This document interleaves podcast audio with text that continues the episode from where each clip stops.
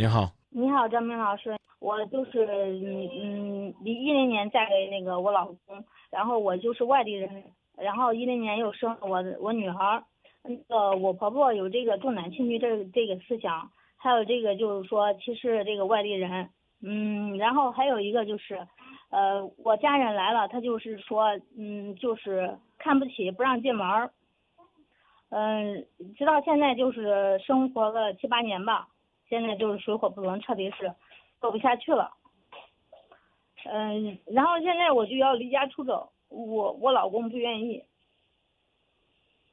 然后他说，嗯，我就说，嗯，你我你的妈妈你应该孝敬，你跟你妈妈生活在一块儿。但是我嗯，其你实在是过不下去了。然后我老公就非常的难，他说是再让我原谅他妈妈一次，我实在做不到。所以说我现在不知道该咋该咋。嗯，他妈妈怎么你了？你还要原谅他一次？就是我家人来了，他就是不是嗯没有到打，都是骂，不管是谁，我妹妹还有我哥哥来了都是骂，不让进门。对我就是平常就是要不就是骂，要不就是摔东西，嗯，反正就是他肯定就是精神嗯比较压抑吧。别的大的我婆婆也也有好处，就是说每天给我们做饭。但是那种就是骂人这一点我接受不了，嗯，整天就骂，我老公也知道，但是我跟我老公感情非常好，然后他不愿意我我们走到这一步，然后现在是，就是我婆婆她不愿意我走，也不愿意改变不了脾气，然后现在就实在是没有办法了，不知道该咋解决。嗯，您旁边这老给您提词儿这哥们儿是谁呢？一个是我老公，一个是我老公的哥哥，他们两个也知道他妈是这样的脾气，但是就是说，他们也没有办法，因为没没办法是没办法，他们会有什么样的建议呢？去世了嘛，也很照顾我婆婆的这个情绪。现在就是说，嗯，没有去世的时候他是这个样子，然后去世了以后，现在就是更严重。去世两三年以后，现在我婆婆的情绪稍微好一点。但是现在就是说，每次我我们我家人来，他都是这个都是这种态度，所以说我现在真的不知道该怎么办了。嗯，您可以跟您丈夫商量商量，看他有什么建议。你们有没有可能性搬出来，小两口在一起先过着？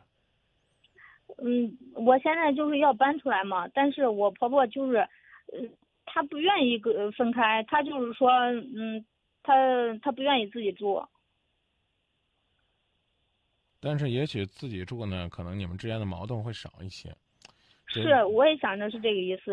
我我是说，就是说，嗯，我们搬出来住，但是我哥哥说的意思是怕，呃，他妈妈一个人住不不安全，他又不愿意跟我哥哥住。他愿意跟谁住是他的事儿。你看这个事儿呢是这样的，啊，你婆婆跟你有矛盾没？也就是生活习惯上，可能就是老年人跟这个年轻人不太符合，但是没有说。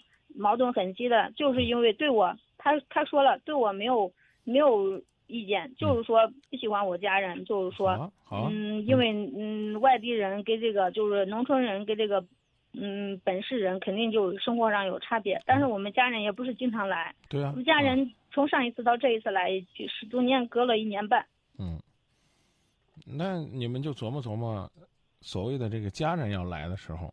你们适当隔离一下呗，因为我我实在找不到原因，呃，哪怕呢你解决问题，也想也想着要隔离了。嗯，他在我们家人来之前，他就提前给他打电话说，我们家人要过来，你要是说有啥看不惯了，或者是那个啥，你你要不先去先去我哥家住两天，我说要不就一天就行，他不愿意，他说这是我家，谁都当不了我的家。你生活当中是一个很好打交道的人吗？是，平常。你把电话，你把电话给你老公。我老公是吧？还在。张老师，你方不方便让你媳妇儿回避一下？哦，可以，可以。哦，您这会儿是你们是这会儿是在哪儿打的电话？哦，我们在我哥家，就我亲哥。那为什么会考虑在你哥家打这个电话呢？哦，是这样，就是因为我妈那个脾气啊。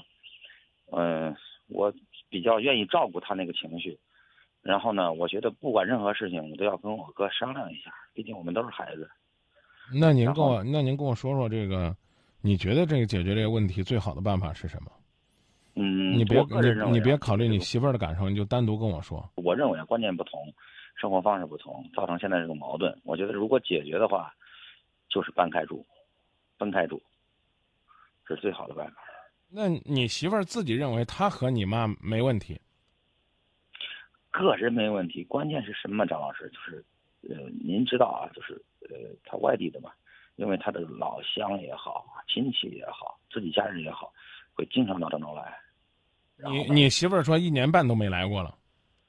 那是他自己的亲自己家人，然后呢，亲戚就有很多，而且他的呃就我老婆的表弟、堂哥、堂妹、嗯表妹，哎，会经常就是让我去我去帮他们忙啊，或者他们他们来帮忙什么的他们来这儿干什么呢？打工，啊，就是有工有工地的，啊有这个幼儿园的，啊啊，然后呢，老家哪儿的呀？老家呃周口，啊，老家周口的，嗯他们会我经常往这边来，嗯，那我要安排嗯，各种事儿。来了就一定要在家里招待吗？嗯，不一定，但是呢，就是来的肯定有事儿，嗯，就甚至就是很多是漫无目的的来，给找个工作，给安排个地方，我学这个专业，看能不能给，就是给、我我刚已经问你了，来就一定要到家里来吗？嗯，没有一定要来就来就来就一定要跟咱妈妈见面吗？哦，你这个不不不不怎么见面，但是见面的对你不是是我问你这么多，我就是告诉你，这个你媳妇儿讲的是不是真话？是不是确确实实她没毛病，全是你妈的毛病？嗯，我不这样认为吧。你作为我来讲，我不这样认为。啊，哪儿有问题？她自己改改，会不会就没事儿了？或者事儿就没这么大了？呃，张明老师，这个我就是客观的讲的话，嗯，是我妈的问题偏多，因为我妈是那种您知道啊，呃，下过乡，她的年龄啊，下过乡啊，什么呃农村改造啊，然后完了回来，然后比较自我，就是，嗯，我怎么舒服我怎么活，我受了那么多年委屈，我现在怎么舒服怎么活，她根本就是她不顾及我的家庭，嗯。就我家庭产生什么样的后果，他不顾及，他只考虑我这会儿高兴了，我就舒服了，我就说这个话我就说，但是他没有考虑到这个这个话的后果会给我的家庭造成很多的伤害。那你媳妇儿用了这个“骂”这个词，嗯过分过分吗？呃 有点过，有点过，他会有一种嘟囔，有一种自己舒怎么怎么舒服怎么来，有一种讽刺。对，这个讽刺是应该比较准确一点，是讽刺，并不是真正的是骂。你比如说，我到你们家里边来，然后呢，来的这个客人呢，如果是笑脸相迎，提着家里边的特产，然后呢，对老人家也很尊敬，你妈上来就啊。嘟囔就骂吗？哦，那倒不至于，呃，应该是什么吧？嗯、他那边儿就是，呃，就是家里边不管什么亲戚没有做到这一步，但是我妈就看重这一点儿，希望得到爱占小便宜嘛，希望得到土特产，希望得到就是，嗯、老家带点东西啊，呃，语言不在乎，就在乎东西。这我觉得，我觉得起码起码是尊重，所以呢，这就说明呢，这个嗯家乡的人民呢，可能现在已经富起来了，有的时候生活呢比城市还好，但是呢，可能在这个礼数上是缺乏的。你比如说，哦、这个您说的比较到位。啊，你比如说呢，我也遇到过这样的朋友。你比如说，啊，通俗点讲，所谓有素质的朋友，嗯嗯嗯，他比如说，他需要你帮他去，比如说我们新闻媒体的，需要你帮他去查询一个什么政策、什么东西的哦哦哦，啊。然后呢，啊然后呢，你比如说我帮他查完了啊，哪个手续啊在哪个地方去办。哦那么有素质的人呢，不仅当面跟你说谢谢，嗯有可能呢，他去办事儿了，把事儿办完了，他会跟你说：“哎，我事情在你的建议下妥善解决了、嗯啊，感嗯感谢。”或者说：“哎，这个事情我不办了，因为种种原因。”他给你个回话。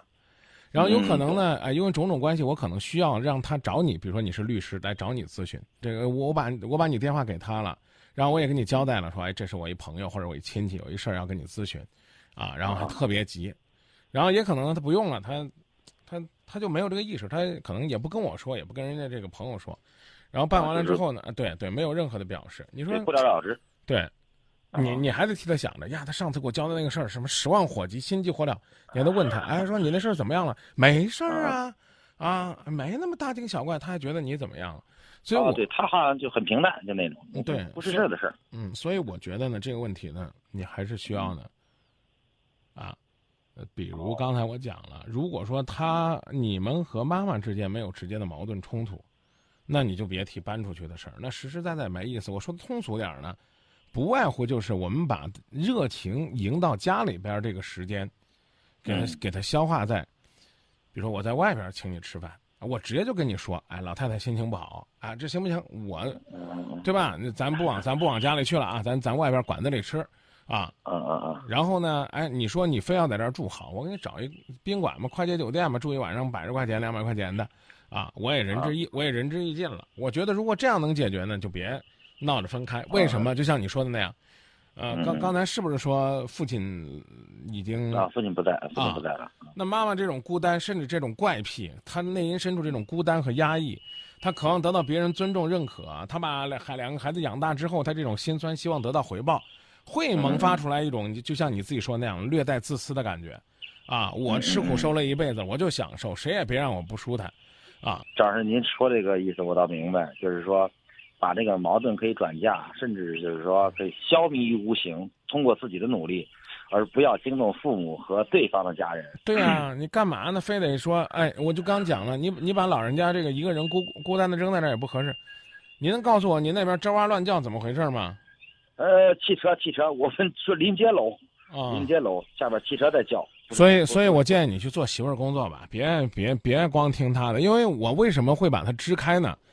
就是他啊口口声声表达自己的委屈，我跟他说话我都插不上嘴，他根本就不让人家说话，所以我只能呢背着你媳妇儿说一句：你别看我没跟他打交道，我也知道你媳妇儿绝不是什么省油的灯。这话，您这您这话说对了。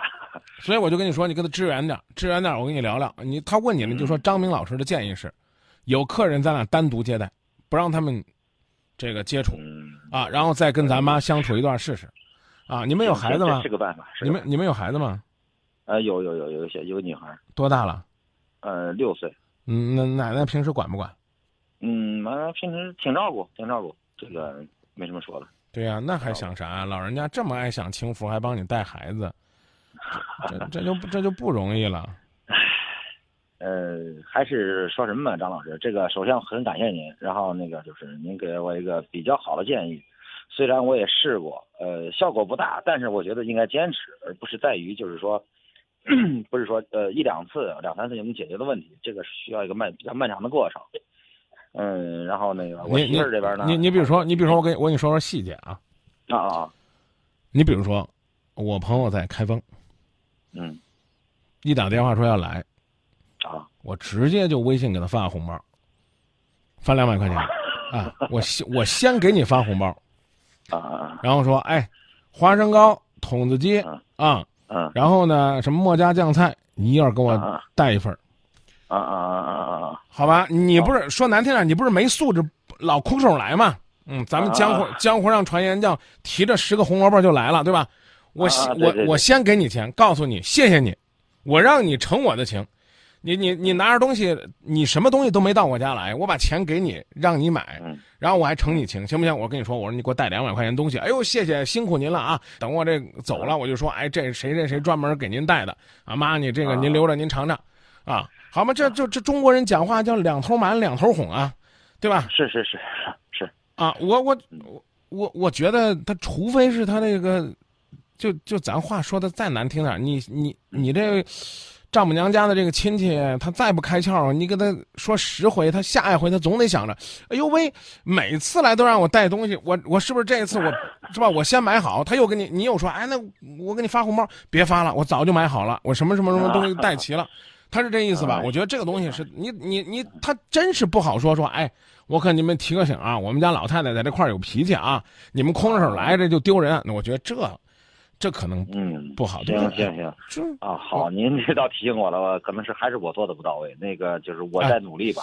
倒也不能说不到位，因为因为我说到这个份儿上啊，已经是怎么讲呢？老鼠钻到蜂箱里边，两头受气的无奈之举了。是吧他就这这句话说到点儿上了。对我现在就是就是两头唉。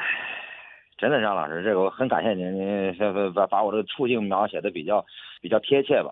好吧，好吧，好吧，好吧，那那那那不用夸我，我我觉得这是我应该做。不是夸，不是夸，不是，啊，确实是这样。但是呢，我刚说了啊，嗯，应该是良好合一好，但是你做不到呢，我就在两边，我又贴时间又贴精力，我为的什么？